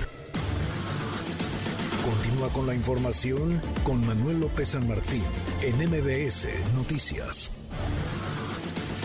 MBS Noticias con Manuel López San Martín. Continuamos. Deportes con Nicolás Romay en MBS Noticias. Chivas en su casa y con su gente, pues sí tiene esa, esa ventaja. Sin duda, sin duda. ¿Te avientas pronóstico, Nico, o no? Chivas gana, Chivas gana y es campeón del fútbol mexicano.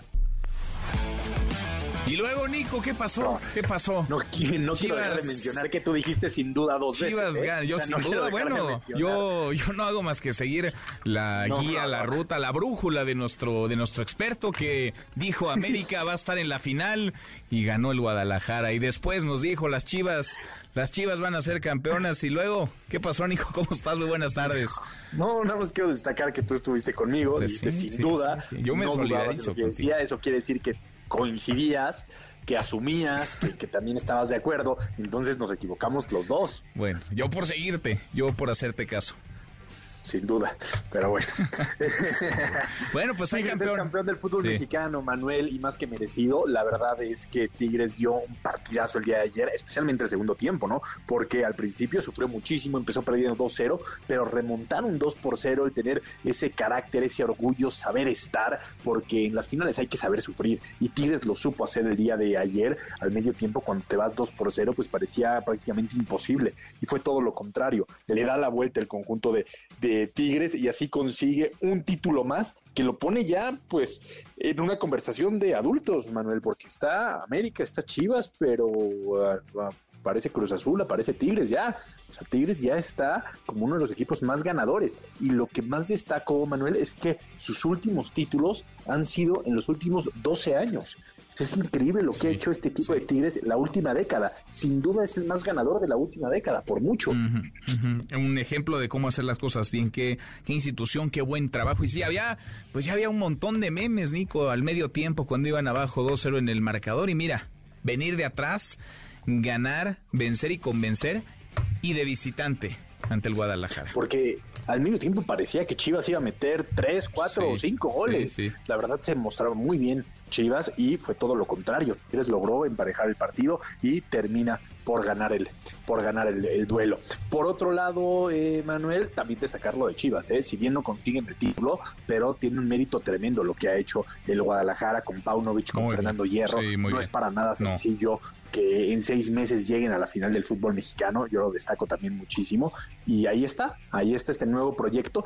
Yo entiendo perfecto que no se quede satisfecho Chivas y su afición, porque pues, lo que buscan es el campeonato siempre, pero da la sensación de que van por buen camino, ¿no? de, que, de que va por, por bueno por buen camino. Sin duda. Eh, Sí, bien, muy bien, muy bien el Guadalajara, las- muy bien las, las Chivas, eh, merecidísimo el, el campeonato para, para Tigres, buena final, buen, buen duelo, muy buena disputa entre ambos, entre ambos equipos. Oye, para quien hubo buen fin de semana fue para el Checo, para Sergio el Checo Pérez, Nico.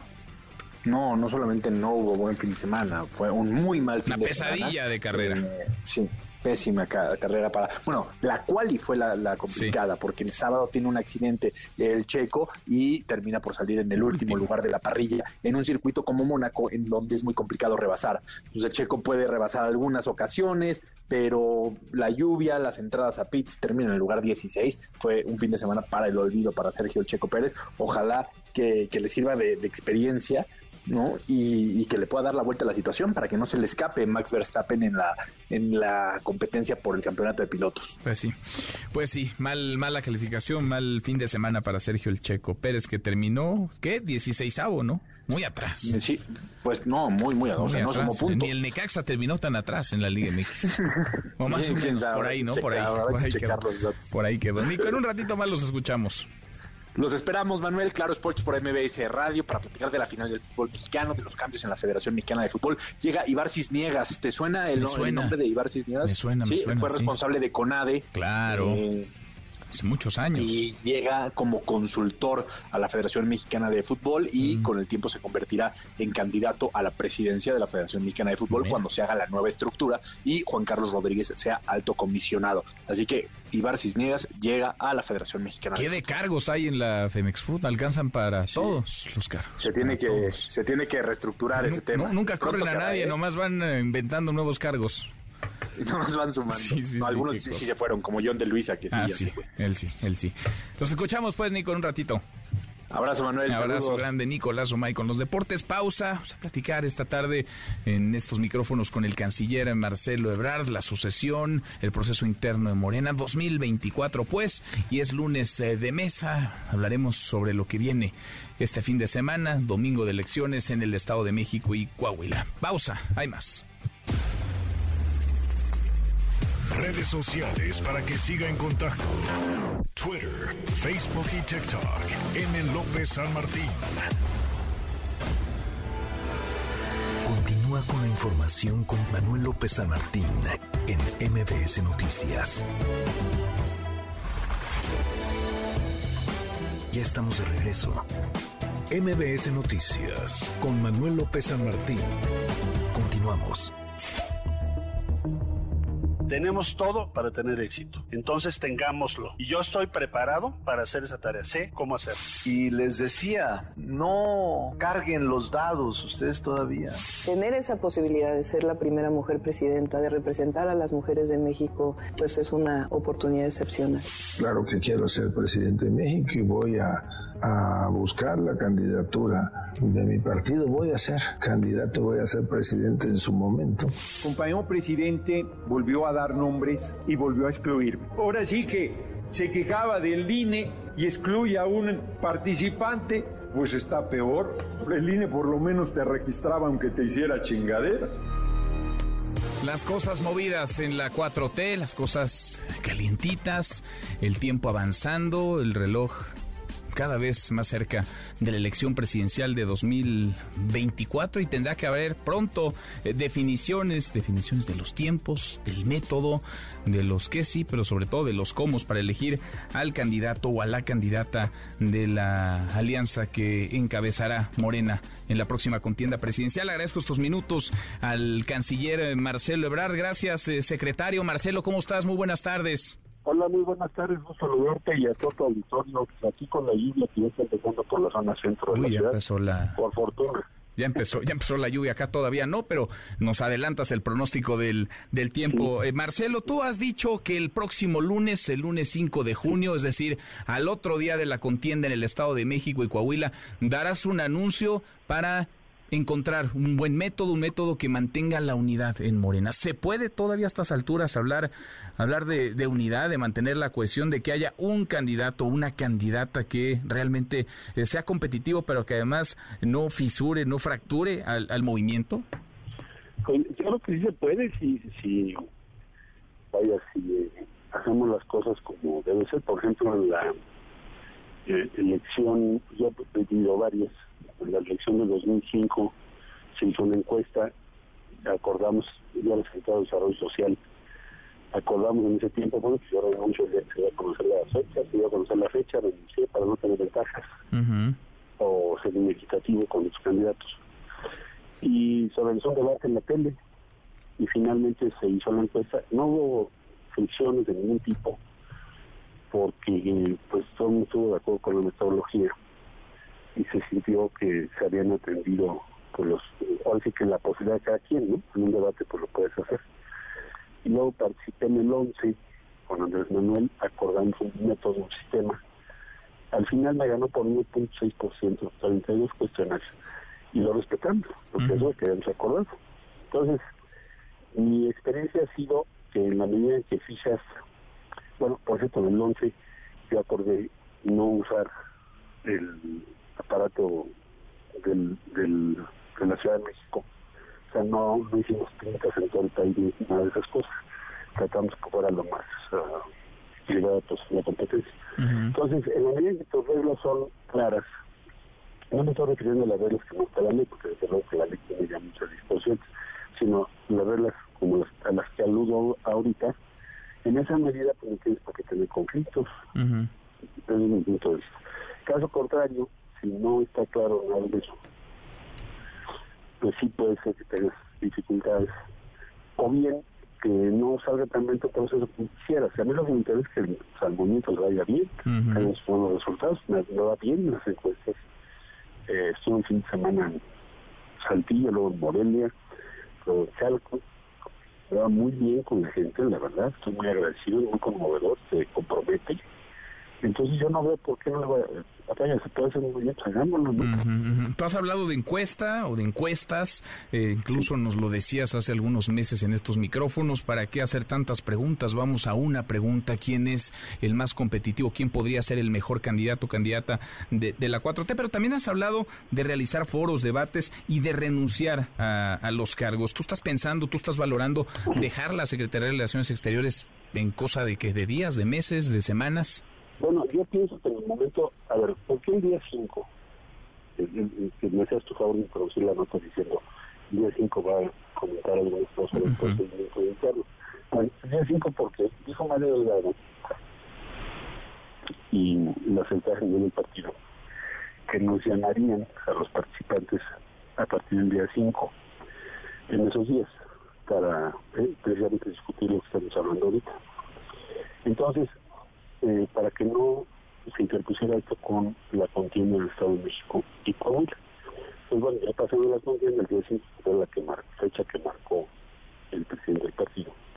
Pues en esa fecha debería yo conocer lo que pienso que puede ser los pasos a seguir, de acuerdo a la experiencia que tengo, para que el movimiento no solo no, no tenga ruptura, se fortalezca, porque vamos a necesitar atraer a otros sectores de la sociedad. No, no suponer que eh, nosotros no necesitamos convencer. Tenemos que convencer y una parte de ese convencimiento va a ser cómo seleccionamos a tu candidato. Ujú.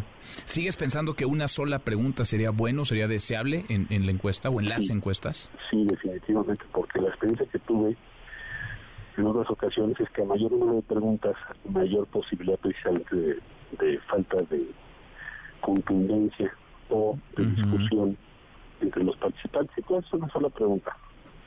¿Qué ciencias que encabece esta coordinación de, de la defensa de la 4T en Morena? Pues es muy clase, ¿no? Ujú.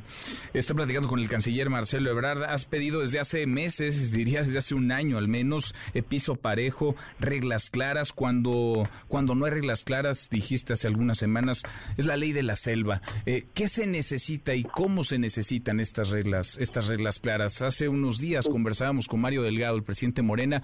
Déjame compartirte esto que él nos marcó como la ruta, digamos, los tiempos dentro de Morena y, y nos das tu opinión, Marcelo.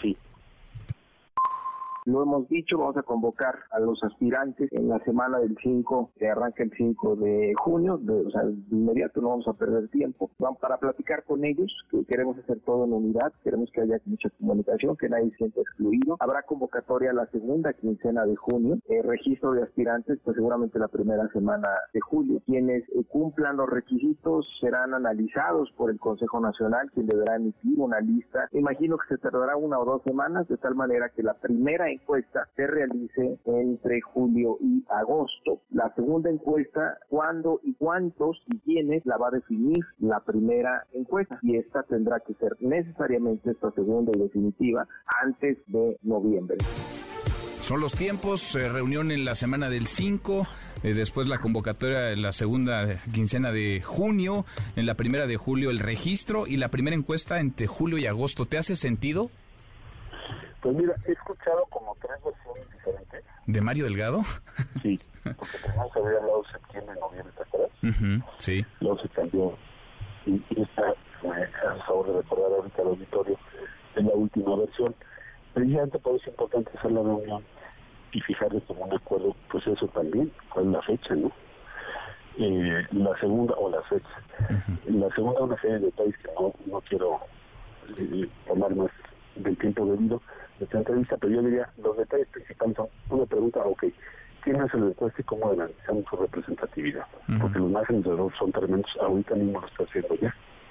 Hoy, por ejemplo, hay dos encuestas sobre el Estado de México, una dice 12% de ventaja de Morena y la otra dice 18% de ventaja y así, depende de qué día las veas. Entonces, eh, sobre el caso de Claudia y tu servidor, lo mismo. En una encuesta dice que tiene una ventaja de tanto, yo tengo una que dice que yo voy ganando, eh, los que también dicen no, no, ni uno ni otro, es de, empate. Total, sí importa que haya claridad sobre ese resultado. Por lo tanto, es parte de la conversación. Los tiempos también importan. Yo insistiría en las tres ideas primordiales. Claridad en la encuesta para que la consulta. La encuesta es una forma de consulta, pero para que la consulta tenga éxito. Segundo, separación del cargo en cuanto nos den la fecha, para que haya igualdad de condiciones. Por ejemplo, en 2005 yo era secretario de Desarrollo Social del gobierno de Andrés Manuel, y el día que acordamos la encuesta, renuncié. ¿Por qué? Porque yo tenía una ventaja muy grande como secretario de Desarrollo Social. Entonces el objetivo era que hubiera confianza equitativa y que cuando se sintiera que podía competir, eh, que renunciar. Así lo hice.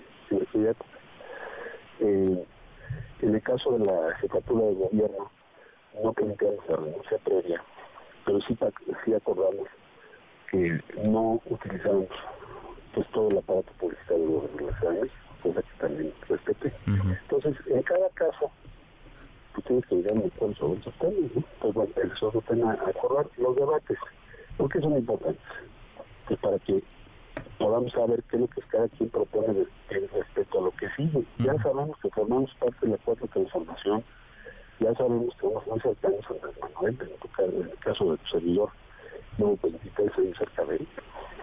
Me decían en el 2006 eres su carnal porque siempre he estado con él. Él es alguien confiable, que está cerca del él. Eso ya lo sabemos, igual y otros colegas que están participando. Pero necesitamos decirle a la sociedad qué queremos hacer sobre los diferentes temas estratégicos hoy en día. ¿Qué sigue? ¿Cómo lo vas a lograr? Me parece que eso es lo sustantivo de la encuesta. Bueno, entonces, eso es más o menos por donde van las ideas que yo he estado defendiendo. Con el ánimo de que salga muy bien el, digamos, el proceso y que tengamos un impulso adicional a Claridad para que haya certeza en los tiempos, claridad para que haya eh, vaya certidumbre sobre los resultados, sí, pero sobre los que lo que arrojen eh, las las encuestas o el método, el proceso de, selección. Marcelo, estoy platicando con el canciller eh, Marcelo Ebrard. Es una contienda de dos nada más, ¿ya? Es una contienda entre eh, Claudia Sheinbaum y, y, Marcelo Ebrard. Es una contienda entre el secretario de Relaciones Exteriores y la jefa de gobierno de la Ciudad de México, porque eso dicen las encuestas, eso marcan las, las mediciones. Claudia Sheinbaum aparece en varias de ellas punteando en alguna es el canciller. Eh, ¿Ve Marcelo Ebrard una contienda entre dos, una contienda entre la jefa de gobierno Claudia Sheinbaum y una contienda entre el canciller Marcelo? ¿Una contienda de dos es lo que estás viendo, Marcelo? ¿Una contienda entre Sheinbaum y tú?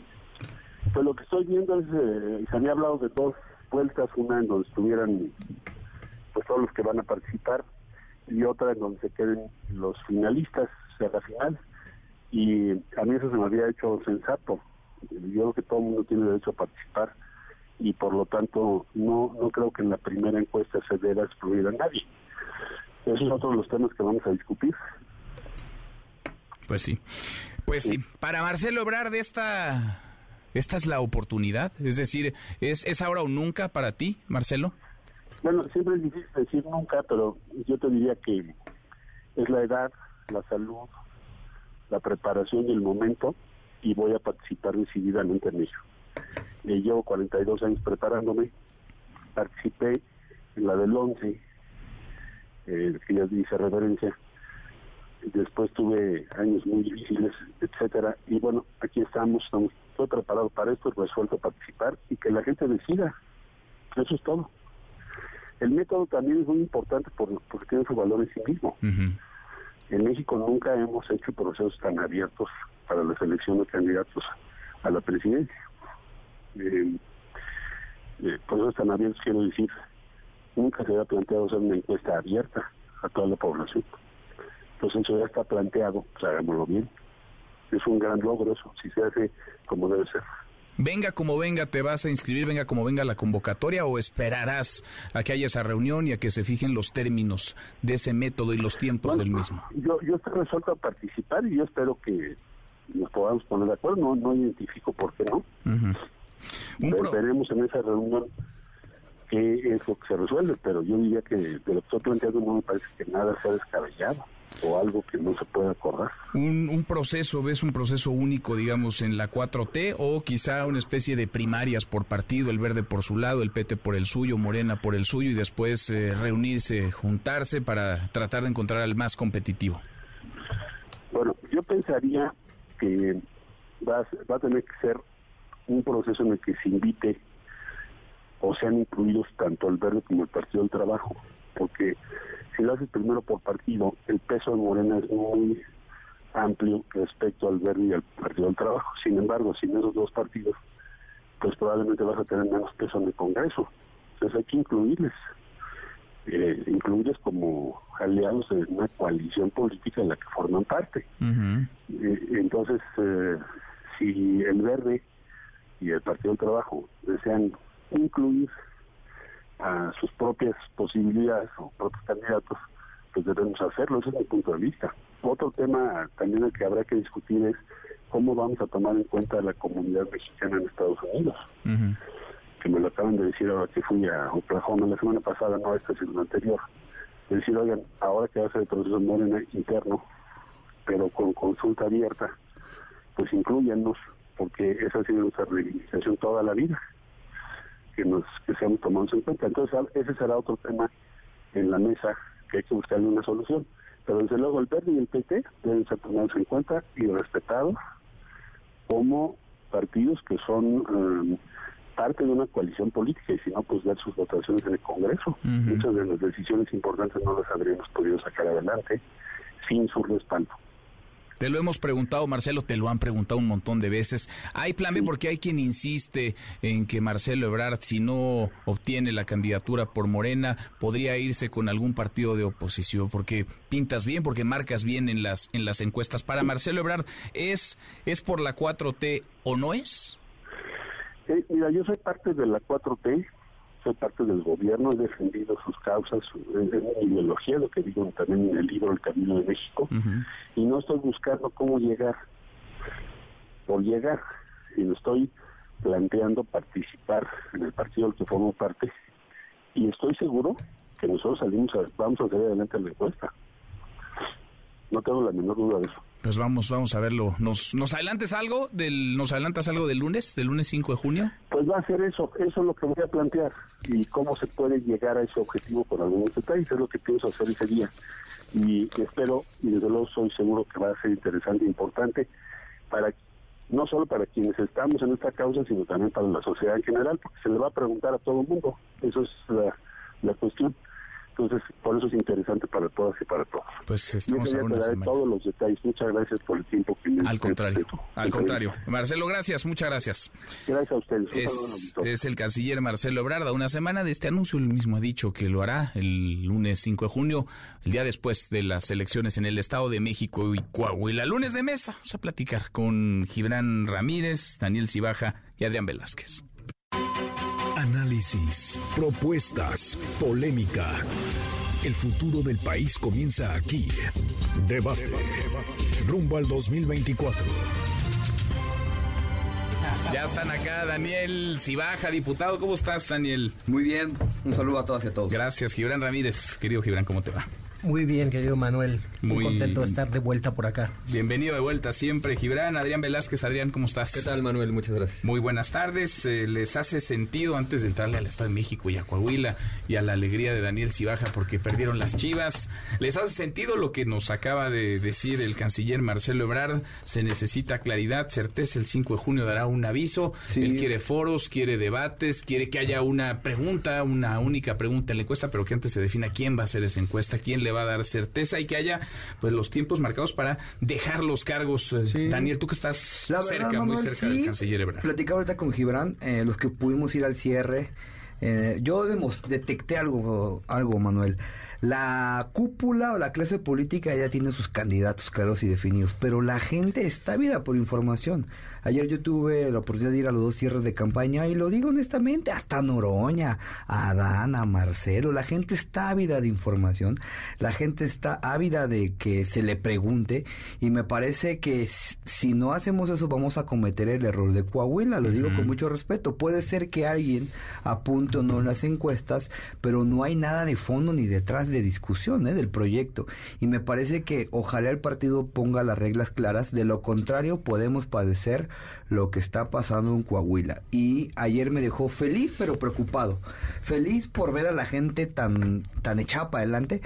Yo puse un tuit. Imagínate, Manuel, que los líderes llevan a sus estructuras y se toman foto con las corcholatas contrarias. Pues claro, porque la gente pues, lo que quiere es sentirse, lo que la gente ve a Claudia, ve a Marcelo, ve a Noroña. Pues la gente se siente obradorista y quiere participar. La gente, te digo algo, ¿eh? ahí abajo no está el tema de la internet. O sea, la gente va a apoyar a quien, a quien sea, y ahí está la oportunidad de que cada compañero, con base en sus atributos, en sus diferencias, presente un proyecto importante. Yo decía, con esto concluyo, Manuel, el presidente Andrés Manuel hace 12 años sabía que iba a ser el Tren Maya, sabía que iba a ser la refinería, sabía, bla, bla, bla, más o menos va a dejar un presupuesto casi de 800 mil millones de pesos, porque ya no se va a invertir en el Tren Maya, no se va a invertir en la refinería, en el transísmico. ¿Qué va a hacer el próximo gobierno con ese dinero? No hay una discusión de fondo.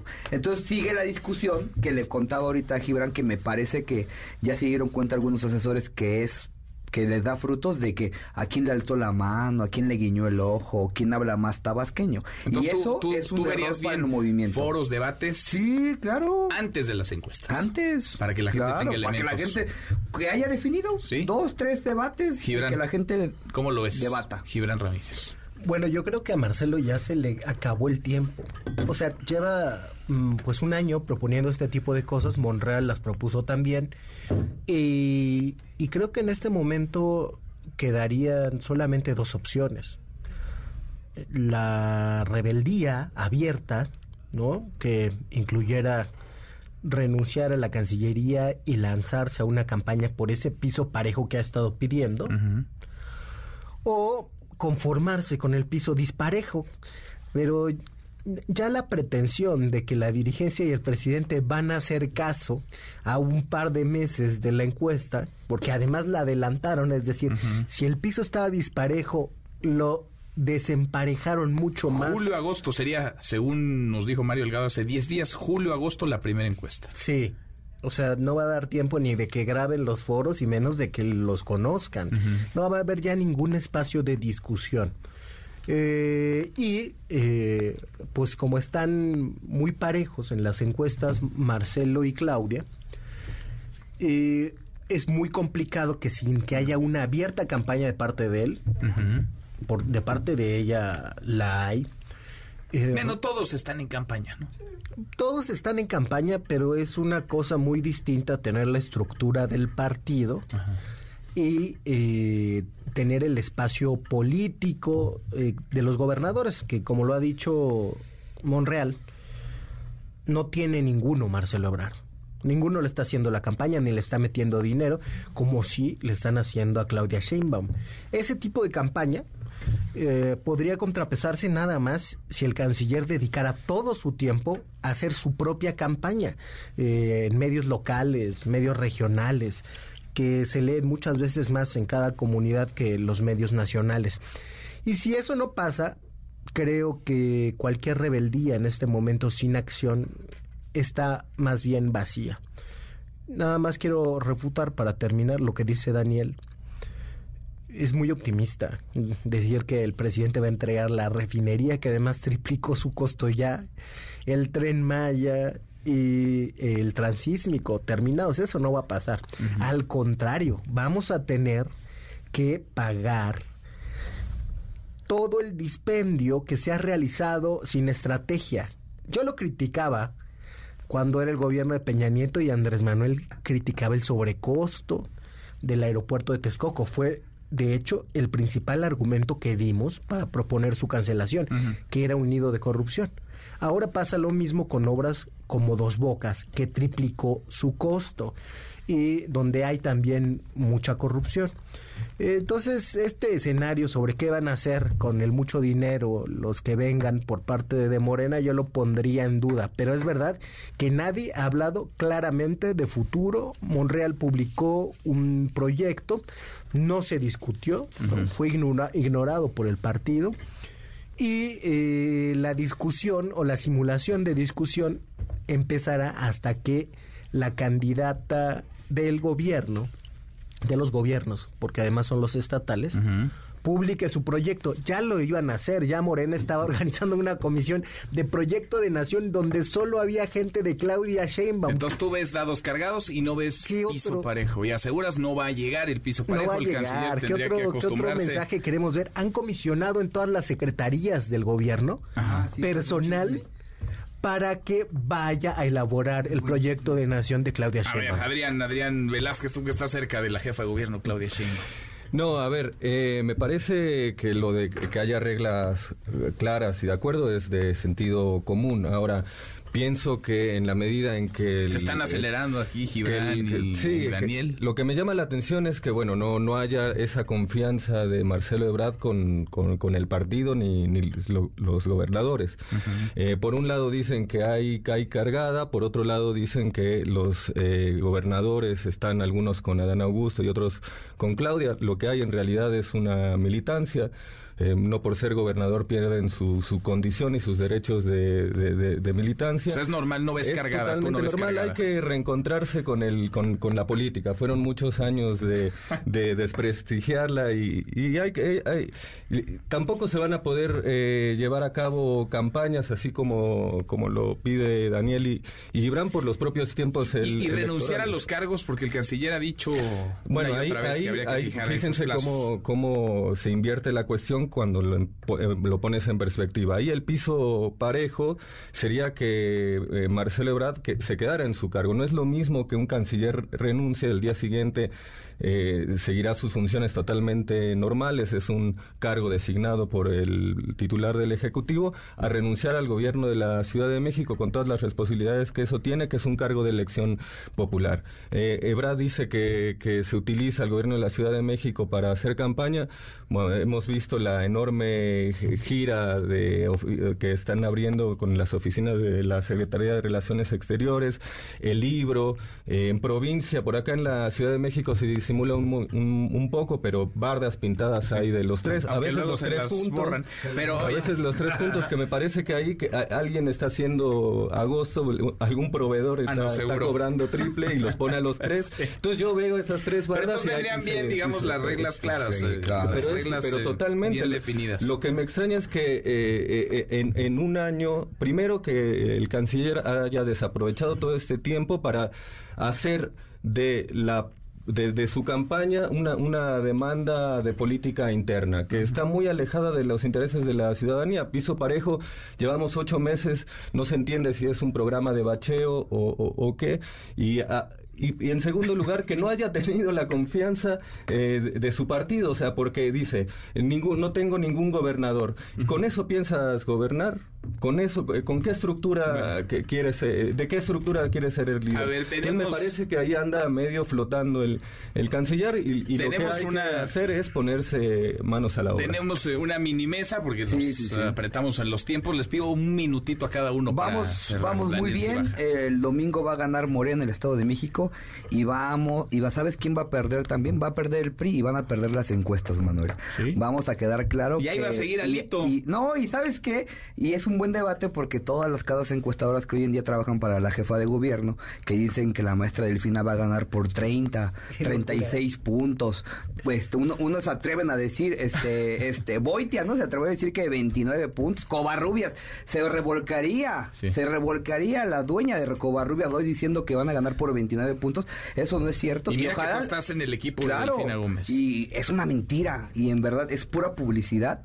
Vamos a ganar, pero quien va a ganar, va a ganar Morena, va a perder el PRI y van a perder las casas encuestadoras que están a sueldo de unos cuantos. El lunes vamos a revisar Yo las encuestas. Quiero hacer una coda de la intervención de Daniel Cibaja y con eso cierro. El encuestador que yo más respetaba, Alejandro Moreno en el financiero, sale hoy con que la diferencia puede ser de 7 a 20 puntos. No, padrísimo. para que las encuestas, para que las encuestas no queden mal eh, después de haber tenido números tan inflados toda la campaña. ¿Va a ganar? ¿Coincides? Moreno en el Estado de México y el PRI en Coahuila. Sí, eso es lo que creo. Eh, en el caso del Estado de México, yo creo que sí será una distancia cercana a los siete puntos que mencionaba hoy Moreno, lejos de esos 20 probables Adrián, Adrián Velázquez. Bueno, en el Estado de México yo creo que la diferencia se va a reducir, va a ser clara ganadora Delfina, pero no por las encuestas y eso. Va a haber una operación tremenda de parte del PRI. Recordemos que se juega eh, su supervivencia como partido nacional, la caja chica con la cual quiere financiar la campaña del 2024 y no se va a ir tranquilo. Ah, y va a haber mucho acarreo, mucha compra de voto y ahí eh, en, ese sentido es que, que, la diferencia se va a hacer menor. Yo también estimo algo de, de, de puntos y llamar a... acarreo y compra de voto, por favor. Eso del Morena puro ya no se lo cree nadie. Ah, también Morena va a acarrear, ¿tú dices, Lo hacen bien. Algunos compañeros lo hacen muy bien, de manera muy comprometida. Para, para cerrar yo, en lugar de estar eh, otra vez con desprestigiando eh, la encuesta, que es el método que está en los estatutos de Morena para elegir candidatos, yo llamaría una defensa del voto. Hay que estar atentos, no hay que confiarse y ahí vamos a estar todos apoyando a que cada voto valga como uno. Bueno, pues platicamos. Y a nombre de Ricardo Peralta yo hablo de Adán, que Adán dijo, ¿no? Que en el 2017 le hicieron fraude al senador Monreal y que el que había ganado las encuestas lo mandaron al cuarto lugar. Lo dice el secretario de Gobernación, ¿eh? no lo digo yo. Hablando de aquella encuesta para elegir al candidato a la jefatura de gobierno de la Ciudad de México. Dijo que, que, le hicieron fraude al senador Monreal y que lo mandaron a cuarto lugar cuando él había ganado la encuesta. las encuestas las ganaba. Para que veamos. Pues Ahí está. Pero no lo digo yo. Encuestas lo valen dijo el secretario de Gobernación. Mira. Daniel Cibaja, gracias. Adrián Velázquez, muchas gracias. Gibran, el lunes acá nos vemos, el lunes después de las elecciones en el Estado de México y Coahuila y el día en que Marcelo dará este anuncio de cara al proceso electoral, la sucesión de 2024. Cerramos, gracias, muchas gracias por habernos acompañado. Soy Manuel López San Martín, nos vemos a las 10 por ADN 40 y acá nos encontramos mañana, mañana que será tarde de martes, pásela, pásela muy bien, ya casi es viernes. MBS Radio presentó Manuel López San Martín en MBS Noticias.